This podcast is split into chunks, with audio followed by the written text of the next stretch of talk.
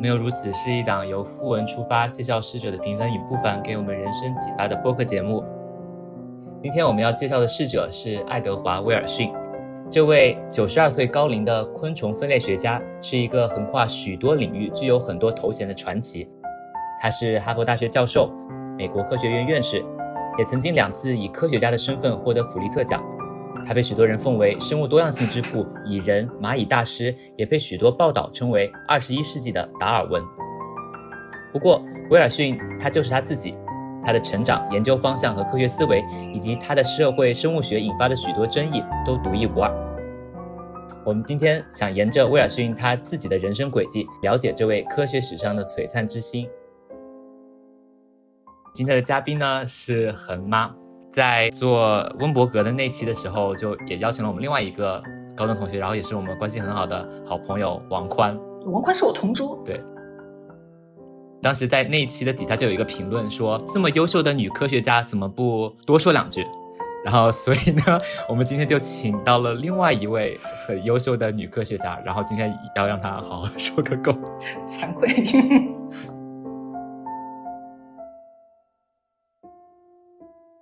家好，我叫陈小恒，我现在在芝加哥大学做博后，主要研究种群遗传学，做方法开发类的研究。哎，那个 Colin，你到底你当时为什么想着要邀请那个小恒来上我们的节目呢？他这个人就是很与众不同，你等会就会发现。然后我觉得科学家其实也算是我们很喜欢的一个主题吧，对吧？因为我们就是关于人生的多样性的，然后科学家他们本身就是。拥有非常强烈的对自然，然后对世界的好奇心。正好看到了爱德华·威尔逊去世的消息，然后觉得是很妈她的领域，也很好奇很妈她作为一个新晋的女科学家，然后在生物学上对这位很传奇的生物多样性之父，他的领域有什么见解，然后有没有给他什么启发？好像好像以前做生物的就有一个，班上最后做生物的人不是很多。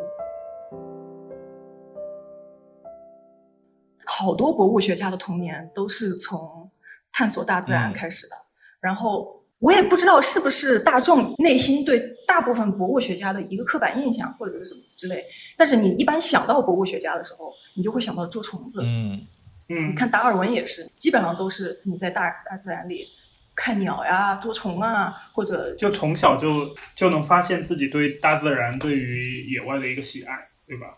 对对对。就是我们可能会喜欢在外面疯玩，但是就是能成为博物学家的这一类，或者是生物学家这一类的，然后包括威尔逊的传记里面，他对自然里面的生物，包括昆虫的喜爱，就是程度肯定比我们单纯的去玩耍要深很多。就包括他其实小时候，他有提到一段经历，他爸妈其实小时候就不太管他，然后每到夏天的时候就会把他。放到一个海边，佛罗里达的一个海边，然后让他寄宿在某个人的家里面，他自己也回忆不清楚到底是不是他们家的亲戚或者认识的人。然后寄宿过去了以后，他就自己经常去海边去观察海里的生物，包括看水母啊、看红鳟啊，然后包括钓鱼。他有一次就是钓鱼的时候，那条鱼特别重，他就相互的在那里僵持，然后一下子就把它给扯起来了。就是它鳍是比较坚硬的刺状的，然后就一下子扎到了他的眼睛上面，然后当时寄宿的家庭也没有发现，他也没告诉别人说他这样受伤了，然后后来他就耽误了治疗时间，然后到了第二天、第三天才被发现说眼睛受伤了，然后才去看，结果后来就失去了很大一部分视力，也算是歪打正着吧。如果他两只眼睛视力都很好的话，可能就不会去研究蚂蚁，而研究一些更加好看的东西。个人猜测，嗯，一部分的那个视力上的残缺，让他更加关注身边微小的一些事物，因祸得福。而且某个角度讲，因正因为是蚂蚁，恰好是一个社会性的昆虫，这也为他后来做社会生物学以及其他跟社会行为相关的研究打了一个伏笔吧。就是他因为从小就在自然里面摸爬滚打嘛，然后经常去抓一些动物，他还会去抓蛇。哦，他那么小的事，他居然还记得。对，然后他对他小时候的这些经历都去描述的非常详细，而且我觉得这个经历很有意思。然后我接下来的问题就是想问那个小恒，你为什么会喜欢或者是走上做生物这条路？然后你小时候有没有对于生物啊，然后类似的这些经历？我觉得最主要的还是好奇心吧。但是那你说城里长大的小孩也没有多少自然去去探索，也有可能因为这个，所以我没有做很宏观的东西。但我自己而言的话，做生物可能就是好奇心驱使。因为你你回头看一下我们高中学的教材，它那一整套教材好多都是循循善诱，引导小孩走上科研之路的。就是如果你认真去学，可能大半都要被引上科研这条道路。是讽刺我们就是没有好好学生物的意思是？没有没有，但是因为因为编课本的大部分都是做科研的嘛，所以他们从自己的角度出发写出来的书，大部分也是按照这个套路来的。然后我就中了这个套路嘛，然后那当时就想着，如果要做科研的话，理科那就数理化的话，物理和化学好像都做的差不多了，剩下的好多未知主要都在生物了，所以我就做了生物。其实我本科研究的跟我现在研究的也是很不一样的。呃，我本科也尝试了很多不同亚领域的，但是大部分都是在动手做实验。然后我现在主要做的呢，主要还是建模分析数据。驱使我在行内转行这个原因，其实也是比较现实、比较功利的。就是我博一那一年，我们有轮转了，我轮转了两三个实验室，都是动手做实验的实验室。但是那一年特别不巧，他们都没有经费，就没有经费招我。然后，然后我当时就干脆心一横，是吧？我如果以后要做科研的话。那我干脆就做一个成本最低的算了。那什么成本最低？那就做做计算。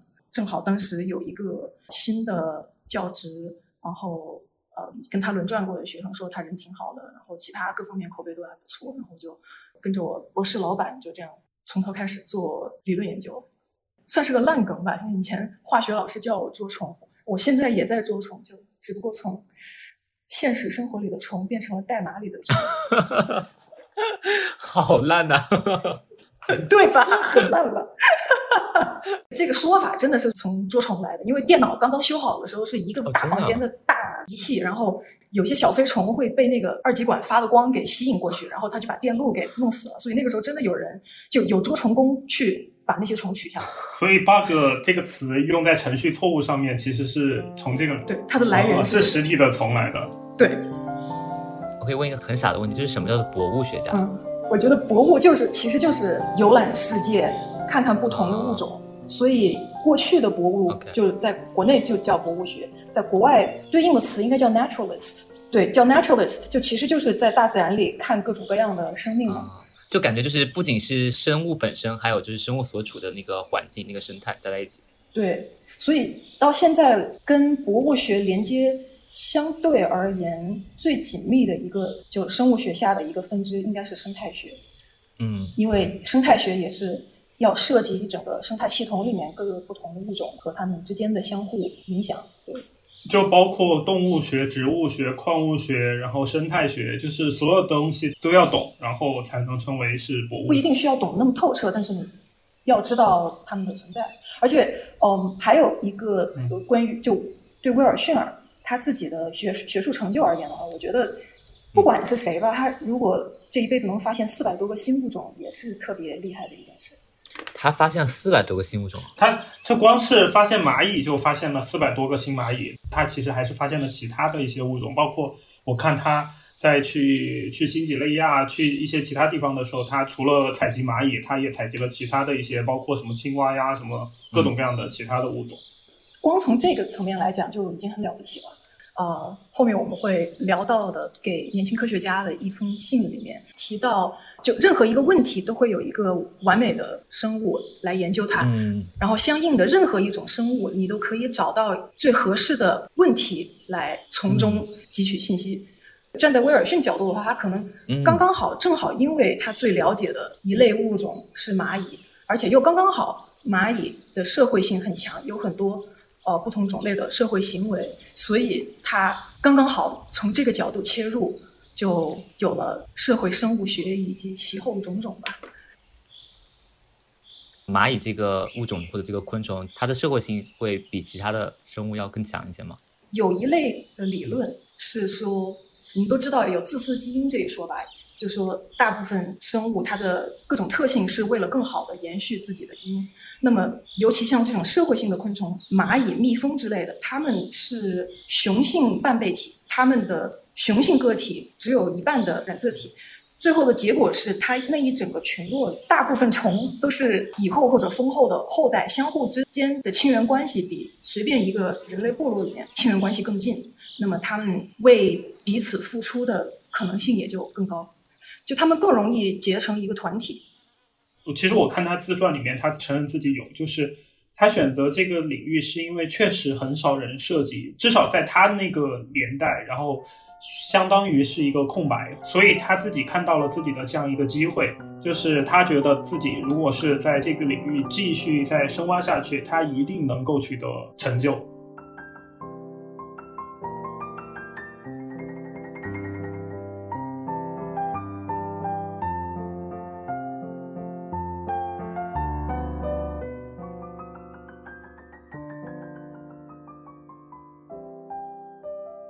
就是在一九六七年的时候，威尔逊和麦克阿瑟一起合著了一个岛屿生物地理学理论，然后主要是讲的岛屿生物多样性的呃数量或者是种类的预测模型。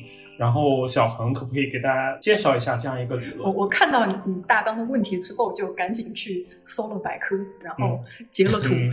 就可以以防万一，呃，但是我我真的有记得高中课上讲过，岛屿生态学它提供了一个定量的模型来描述一个岛上物种的丰富程度与这个岛的面积以及它和最近的大陆的距离这么一个关系。直觉上来讲的话，这个小岛面积越大，你可以容纳的物种就越多；离最近的大陆越远，肯定从大陆能够迁徙过来的物种就越少。然后，对生态学来讲，你一定要用一个模型来描述一个东西，肯定需要把所有变量都要找到。岛屿生物地理学，它从岛屿这个地方切入，就好在，因为它是一个相对而言比较孤立的系统，你研究的时候就比较好研究。所以，这个可以看作是一个生态学开始往建模的。思路去走了一个很大的，它其实就是相当于是自然条件下的一种控制变量法，A 组 B 组。嗯，不完全是。你们知道什么叫 physics envy 吗？physics envy 羡慕物理学吗？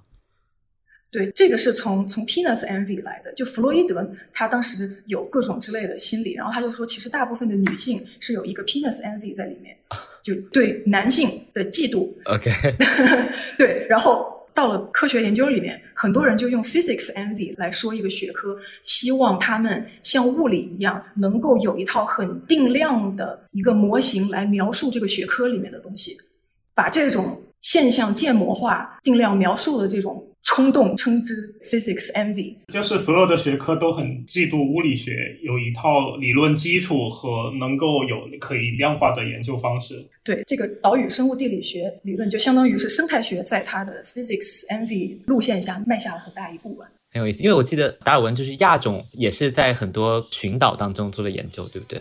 达尔文雀是吗？好像是。对对。尤其是物种分化这一类几个比较有代表性的模式物种，一个是达尔文雀在加拉帕戈斯群岛那边，还有一个就是在五大湖那边有一些鱼叫 stickleback，很小的鱼，也是朝不同方向演化，就很短的时间内发现了很多不同的生态型，在很短时间从一个奠基物种分化出来的不同的样子。后来发现这个理论其实慢慢的演进为其实可以。不完全去说，呃，去研究一个岛屿，它其实是可以去研究，比如说是一个自然保护区，或者是某个生态系统的。对，然后其实是可以通过这样的同样的方式，然后来去来去进行预估和预判。是的，是的，而且我觉得这个也从一定意义上呼应了它。在后来晚年做了那么多生态保样，对生态多样性保护这方面，因为目前对生态多样性很大的一个威胁就是栖息地的碎片化。哪怕一个很大的一个保护区，我中间如果修了一条公路，那么我这个面积就减半了，面积就很受影响。嗯，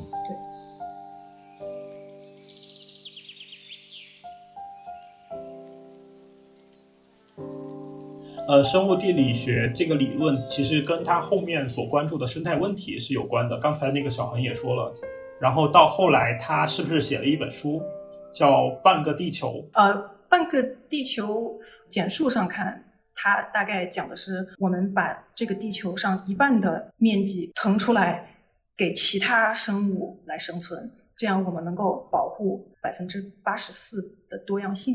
对。就是从也是多样性保护的一个角度来切入的。呃，那威尔逊他最关注的生态问题是什么呢？就是怎么样尽可能的最大化地球上的生物的多样性吗？我觉得大的主题肯定还是生生物多样性。然后要从实际来讲的话，那也就是说，我保护生态多样性最好的办法是保护它的栖息地，嗯，而不是我特定的在人工繁育哪些物种而是我直接把他们原来的生存的地方给保护起来。具体而言，我觉得如果我们从增大，比方自然保护区的面积这个角度来来看的话，那么对我们人类自身能够切实做到的，就是生态学的行话来讲，可能就是增加人类的环境容纳量。也就是说，我能不能用更少的土地面积养活更多的人？那么这个就会是将来政策制定者在比方说生态保护方面，他们能够做到的最好的一个思路，就是我怎样让我的人口更集中的生活在一起。让更少的地养活更多的人，但我其实还是有一点点疑惑，因为其实人类在整个陆地上面的居住面积其实并不算特别大，对不对？我但是生活方式对占地面积的就影响就大了。你比方说，如果你吃牛肉，养牛它就需要地，而且因为这是肉，能量级当中能量的转换，你需要很多的谷物才能养活那么多牛，就牲口，所以很多就现在有很多年轻人他们。说吃素食之类，他们有不少是向着生态保护这一方面来讲，因为他们觉得他们会想，我吃素食，那么我对耕地的需求会更少，因为用耕地养出的作物再养牲口，再用牲口的肉去喂人，那样对那样，就是你你膳食结构里对肉类越多，那么你需要的耕地面积就越大，就是从这个思路来的。然后你在所有的这种肉类里面来讲，越是红肉。越是牛肉，它的占地面积就越是大，因为你需要畜牧，畜牧就是需要很大一片地嘛。如果有，比方说你的这个社会人口对牛肉需求很大的话，那你就会，你就必须得腾出更多的地来养活这些牛，这些的话就会无形中增加很多对环境的负担。所以，河马你是吃素的吗？并不，但我会，我最近两年会有意识的去吃一些我们叫。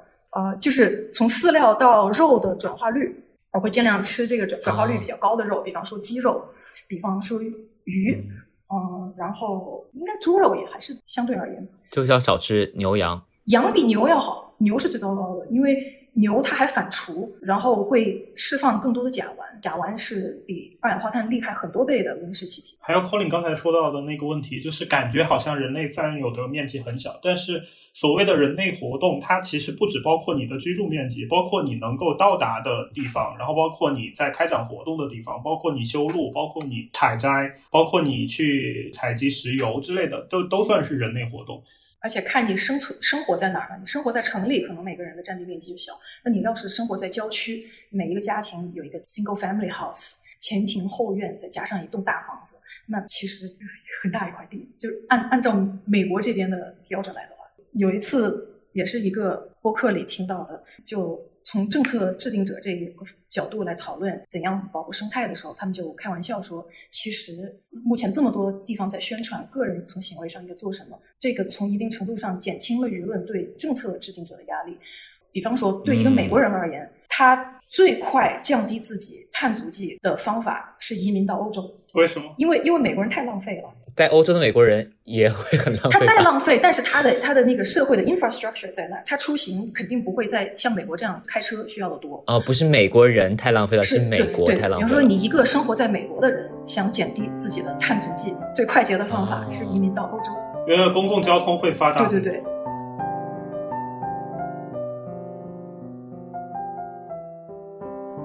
爱德华·威尔逊最开始他是研究蚂蚁嘛，然后还提出了岛屿生物地理学的理论。然后他后面还有一个比较大的动作和一个贡献，就是他有提出一个新的学科叫社会生物学。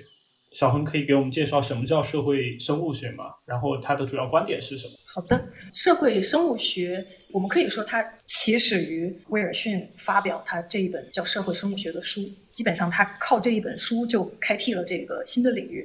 嗯，他这个领域主要是从演化的角度来研究和解释社会行为。它的研究方法会涉及到，嗯，比方说动物学、考古学、人类学、遗传学、心理学、伦理学，就各各个方面都会涉及一点，但它最终是从演化的角度来研究社会行为。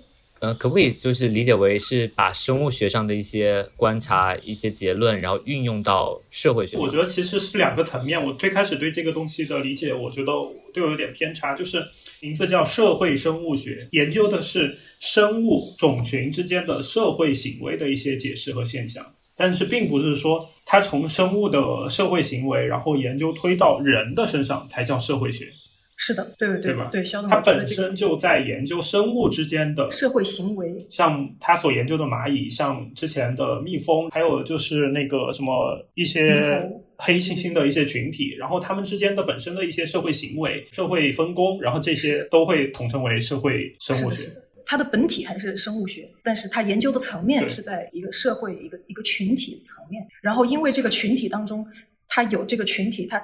出现了一些现象，这些现象和咱们社会学里面会会关注的，比方说群体内外的交流，或者进攻性，或者社会分工这些有一定的共性，所以就就抬升到了一个叫叫社会层面吧。有一本书还蛮有名的，叫《自私的基因》，然后里面提到一个。比较重要的一个假说或者是一个一个理论，就是说，其实人基因都是自私的，然后人的很多行为其实就是为了把自己的基因给传递下去，对吧？对，不不只是人，就生物其实就是为了把自己的基因给传递下去。动物与动物之间，它也有利他的行为，那怎么去解释这些利他的行为呢？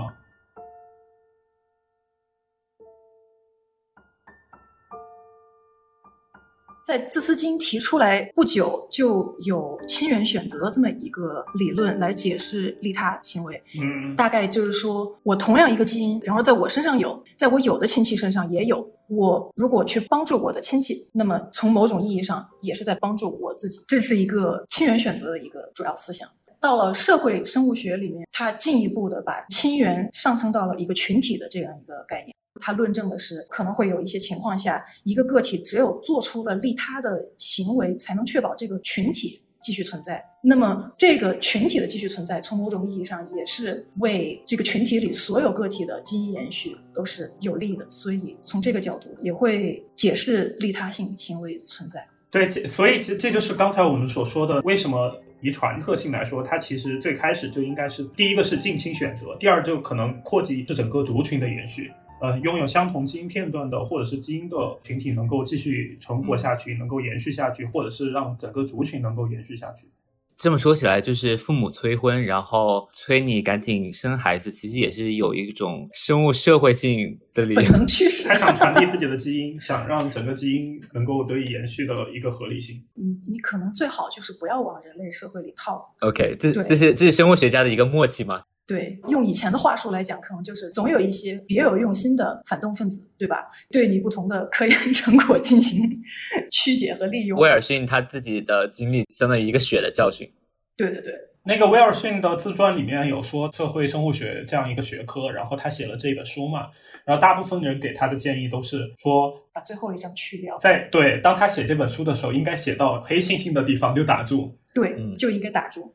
他不仅写到了人类，他还把概括全书的内容，把它凝结到一个章节，升华到人类的层面。他把它放到了最后，最后一章确实是最落人口实的一章。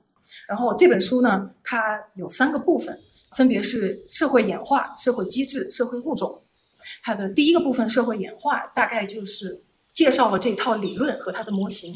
然后到了第二个部分，社会机制就开始把这一套理论模型从这个角度来看不同的社会行为。那么这些社会行为或者社会现象有哪些呢？它在这个书里面啊，有社会地位的分化、优势劣势，呃，有不同个体的社会分工、社会等级，还有不同性别个体的社会功能、育幼行为。你把这个大纲这样看下来，大概就能察觉到，我如果把这些带到人类里，会有多大的问题。最关键的一个问题是，它的这一套社会生物学的研究是从基因层面来解释这么多现象。那么，把这一套往人类身上带的一个后果，它会给基因决定论添柴加火，可以这么说。嗯。然后，基因决定论呢，就是其实当然是引发了很多不好的社会效应的。可能最臭名昭著的是纳粹。嗯。纳粹当年对犹太人的清洗，其实全都是打着所谓的科学的名号来说哦，我们雅利安人种相比于其他人种有多么多么一二三四这些所谓科学指标上的优势。这也是大部分当时社会当中就批评声音的来源，而且也是一个社会理念上的。只要开始有了那么基因决定的这个想法，很容易就会弱化这一类研发出来的一系列价值理念的支持。所所所以，其实就是说，就慢慢的演化，你会发现，可能生物学家比其他的社会科学的这些研究者多了一些研究方法和工具。而这个工具它是不能单纯的就用在这个领域的，如果是用在这个领域，破坏性会非常强。对，不能用在人身上。但是人生活的本身不就是对抗我们的某些生物性吗？你可以从基因的角度上说明一些事情，但这并不一定是我们人类就应该拥抱的价值，对对吧？还有一个我比较反对把生物学，尤其是进化里面一些理论移到人类里的一个比较主要的原因是，这两个话语体系下对好的定义是不一样的。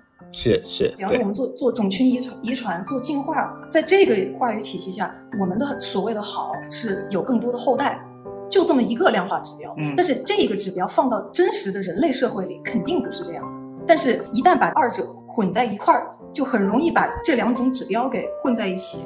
一切的 争议就可以从这里开始了。就就是可能一个理论在社会上面讨论的语境，可能跟科学里面的语境就不一样，然后会造成很多可能不必要的坏的影响。而且这些影响可能是研究者一开始完全想不到的，而且很容易受误解。就比如说那个，我看那个威尔逊的自传里面，其实他是非常支持民权运动的。对他其实跟生活当中跟他接触过的人对他的描述都是说，这是一个很善良很好的人，但是他的这个理论就很容易引发负面的社会效应。嗯，但是如果说你要考虑这个社会影响，你要考虑其他的东西的时候，会不会就某种程度上玷污了科学研究的客观性呢？我个人觉得，科学家在做研究的时候是应该考虑社会影响的。嗯。因为你就算从最功利的层面来看这个吧，我们的科研经费是哪来的？大部分的科研经费其实都是政府拨款，政府拨款那就是纳税人的钱呀，你收谁的钱就应该给谁办事啊，对吧？就从这个方面来看，大部分科学家都是社会供养的。但你这个话也不能这么说啊，你不能说谁给你钱就为哪个利益集团说话吧？但是这种基本基本的社会责任心还是要有嘛，对吧？嗯，我们毕竟是吃这口饭嘛。科学从来不存在于真空当中，从事科学研究的人还是社会人，不管我们如何努力的做到客观理性，我们还是没有办法杜绝社会影响的。事实就是，它确实不仅受到社会影响，而且还会产生社会影响。既然这个是现实，那么从事科研研究的人员就应该把这个现实考虑到。这是我个人的看法。我觉得他这趟刮下来，我最大的 take home 大概就是各大高校可能需要考虑给自己的人类遗传系 加一个公关部门。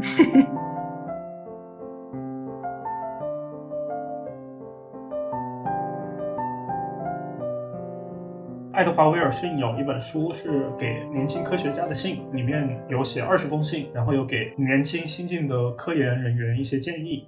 小恒，你有没有他的哪些建议？有有没有给你带来一些启发？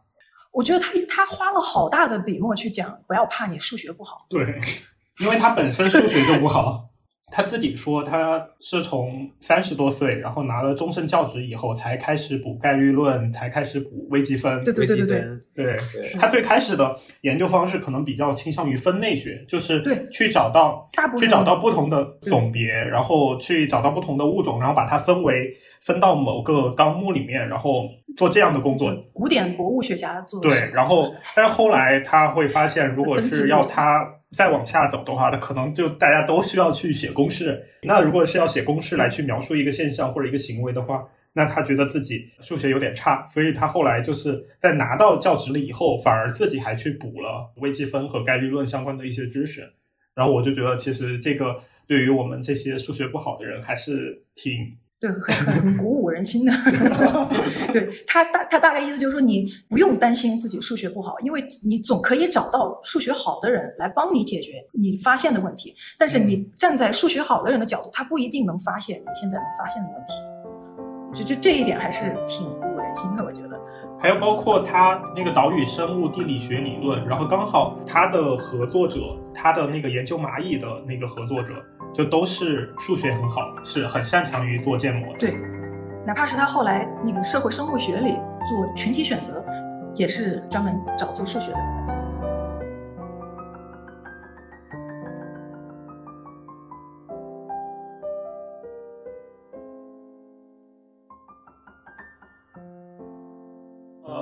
聊最后一个问题，然后刚才 Colin 表达了他的诉求，他想聊科学家之间的八卦。嗯，他他还跟那个就是他在他自传里面其实花了很大的篇幅来去描述他对詹姆斯沃森特别不满。谁是詹姆斯沃森呢？詹姆斯沃森是 DNA 的发现者。沃森和克里克的具具体的年份我不记得了，但是沃森和克里克是因为发表了 DNA 双螺旋的结构而获得了诺贝尔奖。啊，威尔逊为什么讨厌？詹姆斯沃森呢？他主要是因为那个时候分子物理欣欣向荣，然后也意味着可能大家都觉得分子生物学是未来的一个方向。古典生物学的研究的这一批，包括其实以分类学和传统的种群遗传这一部分科学家，其实就被逼得很没有话语权和空间。然后包括整个哈佛的生物系的整座大楼，然后慢慢的。就是由于分子生物学家越来越多了，然后他们古做古典做进化的人就越来越少，然后最后他搬到了旁边的真的吗？馆去办公。对啊，他他被我赶出去了。他其实自己也很想出去。然后，嗯，威尔逊他自己的解释，他是觉得最开始大家是水火不容，但最后其实是到了一种融合的角度。因为其实最开始做分子生物学的这些科学家。他对于生物学的一些研究，包括一些知识，其实是不够的，训练是不够的，是包括他没有办法分辨，呃呃，一个物种，然后它不同的亚种，然后有什么名称，有什么特征，有什么这些东西，其实是分子生物学家所欠缺的。对比方说沃森和克里克嘛，他们本行就是做物理的。嗯。哦，还有一个例子，哦，不知道大家知不知道密码子？我们从核酸到蛋白质，三个碱基编码一个氨基酸，叫密码子。当初推算密码密码子表那一帮人是阿西莫夫为首的，也是物理学家。嗯，就是写科幻、写基地的那个阿西莫夫。哦，那科幻小说。他自己是一个物理学家，然后他平时就就没事就开始就跨行降维打击。天啊，做物理的人真的很厉害，又可以做生物，然后还可以写科幻小说。这说明他们自己领域饱和了嘛？他们自己领域已经无瓜可。你倒是看得蛮开的嘛。必须得看开一点嘛，就对吧？嗯，不要跟自己作对嘛。当时他们两派进化生物学和分子生物学真的不可开交，但是他自己也没想到后面其实是相互合作的关系。然后其实到最后就是相当于是说，就算是你是做基因，但其实你还是需要真正要知道你研究的是什么，对吧？还是要知道它的性状的它的表现，包括它的生物上的一些体现。两个学科最后也是融合成一个，然后这样的人才能够真正的去做研究。是越到现代就越需要学科融合了，因为我们就说 low hanging fruit 都已经被摘走了。现在基本上所有的大部分遗传类的研究能是能分子化的都分子化，像我们现在能有测序的就会研直接研究序列。但你会不会觉得这样的话，就感觉跟小时候接触到动物、接触到昆虫的那种热情、那种兴趣就渐行渐远了呢？会有这样的感觉吗？会。你不会想去新几内亚的丛林，然后去攀登最高峰，走一走原始的部落？我太宅了，因为我原来本科做的也不是真的要下野外的，我做的也是偏分子类。对，其实你们最开始问我关于古典生物学和分子生物学一些不愉快吧？我最开始还没反应过来，因为我平时感受确实不是很深。回头一想，才发现原来我身边全是做分子的。现在我知道的做生物的基本上都在做分子，所以可以说一直到现在，整个生物学各个分支也是慢慢的被分子化了。所以我才会身在其中而不自不自觉。对，所以就是以威尔逊为首的呃社会生物学，他们其实他们的领域已经在现在的生物学的发展中很小了。社会对社会生物学倒没有示威，比较示威的是。像威尔逊他们的古典学派就是靠物种的性状，只靠它们长什么样来进行物种鉴定和分类，而不是深入到它的遗传密码这个层面去。以分类学为基础的研究方式，对吧？对，就像古典的那种啊，我怎么画图啊，我怎么观察物种怎么样啊，不会深究分子机制的那种。基现在基本上大家比较热衷于做的都是分子机制，一方面是因为我们能做了，再一个就确实能够从更微观的角度了解世界是怎么运转，就各个生物是怎么运转的。社会生物学跟分子生物学这两个学派，他们在发展过程中有什么有趣的故事吗？社会生物学当中一个很大的假设就是有一些行为特征是可以遗传的。那么这一点呢，就相当于把一个瓜抛给了分子遗传学。和威尔逊同时代的那个刚好是摩尔根的时代，他们刚刚开始做果蝇，从果蝇开始了解各种遗传规律，也就是七八十年代就有一批做果蝇的。分子遗传学家开始在一些突变的果蝇里面发现了异常的行为，然后从那些突变的果蝇当中找到了个别基因。那个基因如果坏掉了，果蝇的行为也会变得异常。就比方说，我们做他们做出了这个实验，有这个观察结果，他们可以说：哦，我们发现了这个基因，它是可以影响行为的。也就是说，如果你把那个社会生物学它其中的一个假设。就我们的行为是受遗传影响的，那么这一点来讲，分子遗传是或多或少的印证了这一点，它是确实找到了一些遗传基础。但是你要把这个假设往大了说，就是行为基本上是遗传决定的话，这一点就是不正确的。行为的遗传度这一点，它确实有受基因影响的部分，这一部分被分子遗传学家印证了。然而，它并不是百分之百的决定的。然后这一部分呢，其实有很多。呃，生物统计学家可以出来做个印证，有有很多行为，就嗯，我们我们研究一个性状，这个性状可以是行为，可以是身高啊、体重这些。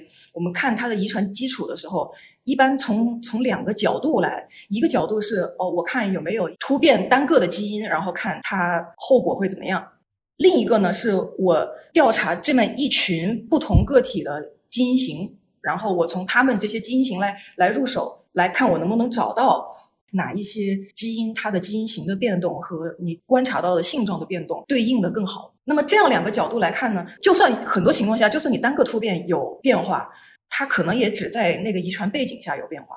然而各种分子通路相互作用太复杂了。你在一个背遗传背景下的变化不一定在其他遗传背景下成立，所以导致一个结果就是，呃，实验室的分子遗传学家他们会发现有很多基因，他们给突变或要么敲除，要么敲低，或者给它加一个增强版，他们能够在小鼠或者其他实实验动物上发现显著的行为变化，但是他们在人群当中可能就不会观察到这两个人这两个基因不一样就有什么显著的差别，而且。大部分行为相关的性状，你要是做那种方差分析的话，它的遗传度都是很低的，能够有百分之七八十就是特别特别特别高的。你们现在研究的是某个基因，它可能或者基因片段或者基因突变，然后对于某个性状或者某个行为它的影响的大小，所以我们其实通常不会很果断的说某个基因决定了什么，对吧？对。而更多的是说它可能更受某个基因所影响。对。就是它能影响，但它不能决定。呃，就是说，其实当我们在做基因研究的时候，在言辞上面的严谨性其实是非常重要的。如果是你直接说是决定的话，就很容易遭受到很多批评，对不对？确实，而且其实有的时候，就算我们没有说决定，大部分读者就尤其是不是做科研的，他可能本能的会想到这一点。就算你没有明说，他也会这么想。所以 也也是比较无奈，对，所以所以其实你就相当于是我们没有没有这样说，但是我只是我只是做概率性的表达，或者是说一个科学的总结，但是其实大部分人没有相应的一些科学背景和科学素养。就同样的，比如说社会生物学推出的时候，其实很多人连社会生物学是什么，然后连最后一章都没有读。就因为它涉及到的话题相对来说比较敏感，而且可能如果是再往下发展，很有可能被呃现在很常用的就是相当于是上上线对上纲上线或者给对方递刀子什么的，很多人不了解这个东西它到底研究的是什么，以及它研究的成果是什么，它的表述是什么，就很容易就直接就给他下判断。所以我想 我想问的就是。所谓的政治正确，所谓的我们对于可能我们有很惨痛的一些经历，然后所以对于这些东西的异常敏感，是不是也是一种反制？对于科学研究的，就是边界或者是的一种限制？应该还是对，确实是有的。但是我觉得不管是什么立场，最理想的情况还是大家都能抛开偏见，理性的谈一下什么样的研究，它的结果是怎么样啊、能有什么样的社会影响。我觉得当代的话比较有代表性的一条就是基因编辑嘛，嗯不是前两年出现那个 CRISPR baby 也是有很大的争议。Jennifer Doudna 就是最先发现这个机制的人，他现在有做很大的努力来牵头各种伦理委员会和各种基因编辑领域的领军人物，来一同制定一些政策，来限制大家哪些东西可以编辑，哪些东西不能编辑。啊你可以认为这是社会舆论对科学的一种限制，但是你从另一个角度来想的话，确实应该有限制。嗯，就拿那个《侏罗纪公园》很有名的一句话，科学家们经常会想到的是我们能不能做什么，但不会去想我们该不该做什么。至于最终能做什么、该做什么，我觉得最理想的情况是一同商定，来确定一个就双方都能够接受的方案，这样是最理想的。但这个是一个非常理想的状态，真实的场景下很容易陷入到相互扣帽子的一个情况。对其实就像你说的，所谓的限制，就直接的，我们就给爱德华威尔逊的建议就是你不要碰人，你研究动物就好，你不要研究人。就是这种建议其实有点荒谬，就是某一块你直接不碰就好了。但是实际上，当涉及到人的讨论，然后关于涉及到伦理以及现在人们所能接受的价值观的时候，其实这个东西就变得异常的复杂。要达成这种相互的理智的，在同样的知识背景下的讨论都很难。确实是，所以现在很多人不愿意做人的行为，尤其是智力相关的这些研究。一方面是不想有这些舆论，再一个也可能是因为相应的伦理界啊或者社会对相关的了解还没有跟上，就是他们觉得目前还不具备双方能够理性协商的这样的条件。嗯，所以在我们能够理性的摸索出一条能够最好的探索这里面科学原理的方法之前，就暂时不碰。不碰。对对对。其实我在看那个传记，写的是 Seymour Benzer，他是一个果蝇的遗传学家。嗯他早年的研究是发现了昼夜节律不对的果蝇，发现了性向不对的果蝇，记忆力不好的果蝇。嗯那本书的名字就就因为这个就叫做 Time, Love and Memory。就其实这三点就已经是和行为相关很密切的了。然后他发现了跟能够影响这些的基因。他在做完了那一系列发现之后，他自己在具体是日记还是书评，我记不清了。但他写的自己的感想就是，他想到了一系列，如果有不怀好意的人会用他的这些理论来做出什么样的负面影响。然后他自己写的时候就说：“我是不是打开了一个潘多拉的魔盒？”他在想，爱因斯坦当时写下智能方程的时候，会不会想到他的理论结果有一天会变成原子弹？如果我们现在研究的成果有一天被其他人所用，而造成了那么巨大的影响，我们该怎样看待我们自己？然后从他发现了那一系列基因之后，他开始就慢慢的离行为做的比较远，就开始做其他的东西了。我觉得就也是很引人深思的一个方面。Benzer 和威尔逊还共事过一段时间，所以那本书里对威尔逊也提了不少。然后他最后就提到，尽管社会生物学当时受到了那么大的争议，尽管威尔逊个人对分子生物学家们还不太喜欢他们，但最终还是分子遗传学家从某个角度或多或少给他的理论平了反，至至少证实了他是有一定的遗传基础的，算是给他小小的平了反吧，挺有意思的。也是对挺有意思，interesting。对，那个史蒂芬平克他的书白板里面有重点说了他所带来的一些争议嘛，然后他里面提到了最主要的反对者，其中有一个叫列文廷，对对对对对，就是洛文顿、列文廷、列文廷，对，列文廷一个人，对对对。对他为什么会反对呢？他的主要观点您知道吗？哦，对，列文婷他本身是在纽约长大的一个一个犹太人，嗯这个背景其实我觉得为他后来的各种为平权或者之类的有一定的影响的。他是一个坚定不移的马克思主义者，他认为人和人之间都是平等的。他对包括生物嗯社社会生物学在内，所有一切遗传能够影响行为、能够影响思想这一类的说法都特别反感，因为他觉得这样就削弱了我们自己的主观能动性。他觉得这样的话，我们自由意志就被弱化了。然后他觉得自由意志这个东西，他是觉得很很珍贵的，所以有一点立场决定脑袋的感觉。对对对，非常非常立场决定脑袋。他是做种群遗传嘛，当时的种群遗传的数据也没有现在这样多。从当时的数据来看，确实不同族裔之间的遗传差异是特别小的。他要从那个角度来讲，就说我们这些这些遗传差异特别特别小，小到你们不足以拿来作为行为差异或者性状差异的证据，在当时还是从一定程度上站得住脚。只不过从那个年代到现在，我们慢慢发现，比方说有个别，比方说黑色素相关的基因能够影响肤色啊，或者乳糖的基因能够影响你对乳制品的耐受程度，这些确实还是不同族裔之间有差别的。所以，我觉得理想的情况下，你的实验设计除了伦理相关的一些因素之外，包括你的数据收集，都是应该客观的，不受偏见影响。科学的本质是透过实验来了解世界嘛。那么，整个科学方法论啊，就是你一开始有一个假设，然后你从这个假设开始设计一个实验，然后从你观察到的现象来看，我的假设是对的呢，还是不对？也就是说，你最后的这个结论完全是由你实验结果决定的，你不能因为有偏见而。故意让结果变成什么样？有的时候你可能会觉得，哦，哪一种意识形态，哪一种学派，哦，他们想的特别理想。那么我是不是做实验的时候，我把我的数据改一改，让我的结果能和它合得上？那么我做出来就特别好看呢？比方说，当年苏联的遗传学家叫李申科，包括孟德尔遗传和和达尔文进化论，他都觉得是特别反动的异端。因为按照社会主义、共产主义这样的思潮这个角度来想的话，优胜劣汰太资本主义了。李申科发展出来那一套理论就是，我们用进废退，我们可以根据环境来调整我们的遗传。乍一听你会觉得是一个很美好的理论，而且我相信会有不少人听到之后很乐意去相信它。当时李申科为了证实他这些，这是后来发现他确实篡改了很多数据，但是当时这个的影响之一就是他这个理论被政治化。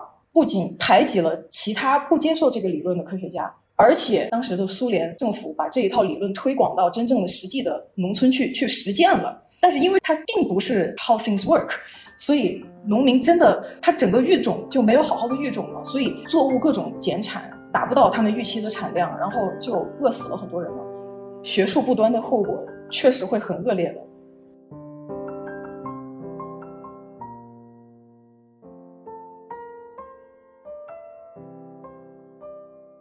哎，然后那个，其实我很很感兴趣，而且我们还没有聊的一个问题，就是小恒，你现在研究的种群遗传，具体是做什么样的事情？这个研究成果到底可可以给我们介绍一下吗？我现在主要做方法开发吧，应该这么说。我的关注点是呃自然选择，因为最开始做这些都是白人，他们肯定就是对白人自身的性状更感兴趣了。最有名的是乳糖，乳糖酶。也就是随着人类社会开始有畜牧行为，开始增加对奶制品的摄入，乳糖会更多。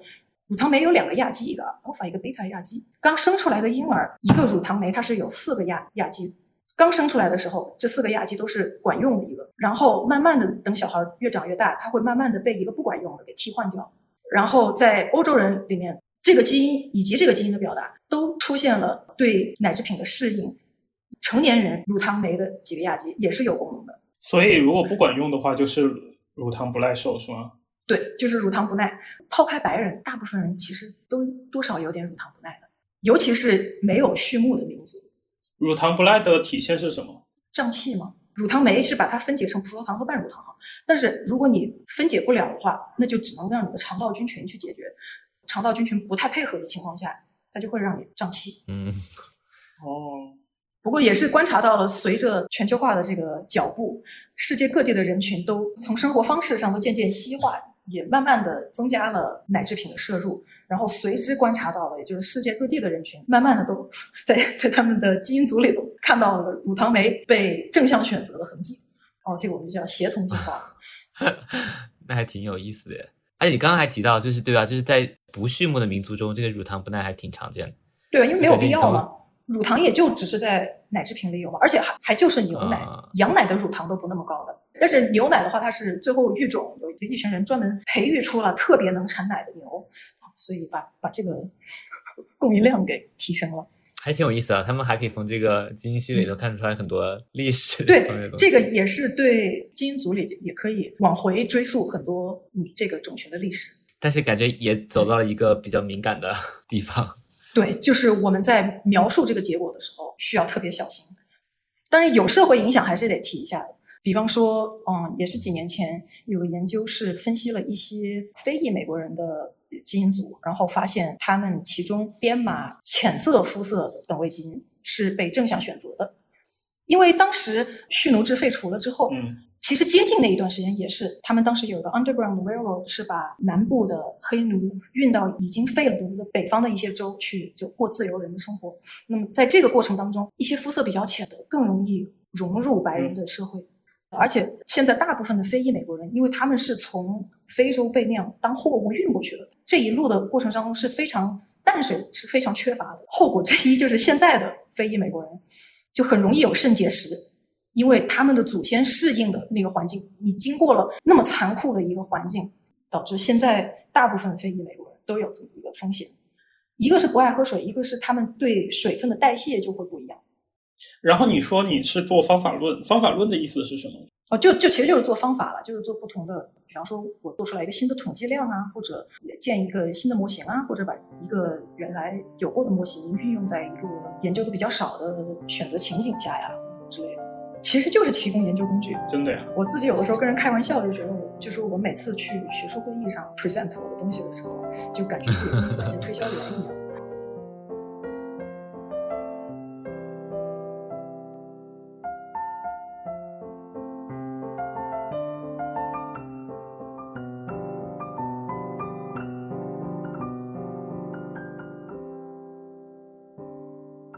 觉得威尔逊他是一个非常有故事的医生，开端是一个经典的博物学家，但是因为他个人非常擅长于做跨学科交叉的研究，然后在他的晚年呢，呃，由于他早年对大自然的这一份情怀，他的晚年就一直致力于生态保护，而且他现在有一个名下自己的基金会，有一个爱德华威尔逊基金会，这个基金会它就是主要致力于生态多样性保护。感触最深的第一就是他对自然的热爱，对生物学的热爱。我觉得这一点是应该是最打动我的。呃，你可以看他的文字笔触之间，然后他对自然、对生物的这些描绘，其实你会发现他是一个文笔非常优美，而且很善于去描写自然的一个博物学家。是的，是的。然后，对第二个就是你会发现他是一个目标感特别强、执行力特别强的一个人。当他在十岁出头的时候就决定自己要当生物学家。然后就一步一步的朝着这个目标走，他的这样一个执行力和他在这个领域的深耕，以及他所付出的努力，我觉得还是非常让人敬佩。他之所以能够一直有这么多产出，也是热情驱使的结果。包括他后来给年轻科学家的一些建议那里面，他最先提到的也是热情是第一位的。有了对。这个领域的热爱，你才能走得远。而且我觉得有点难得的一点哈，就是他是生长在四五十年代的阿拉巴马州，就叫 Deep South，并且在那儿一直读到本科毕业。就是说，他生命的前二十年，就价值观塑造的时候，都是在那么一个在在吉姆克劳南方蓄奴州长大的一个。但是到最后有了这个背景之后，我可能对他，比如说在在种族主义方面的期待就很低。在这样来看，他最后体现出来的。很不错了，已经。但他自己也有承认，I was born in deep south, I was raised racist。他自己承认是直到他十几岁的时候才开始有意识的纠正这些观念。然后从这个方面来看，能看得出来他做了很多努力。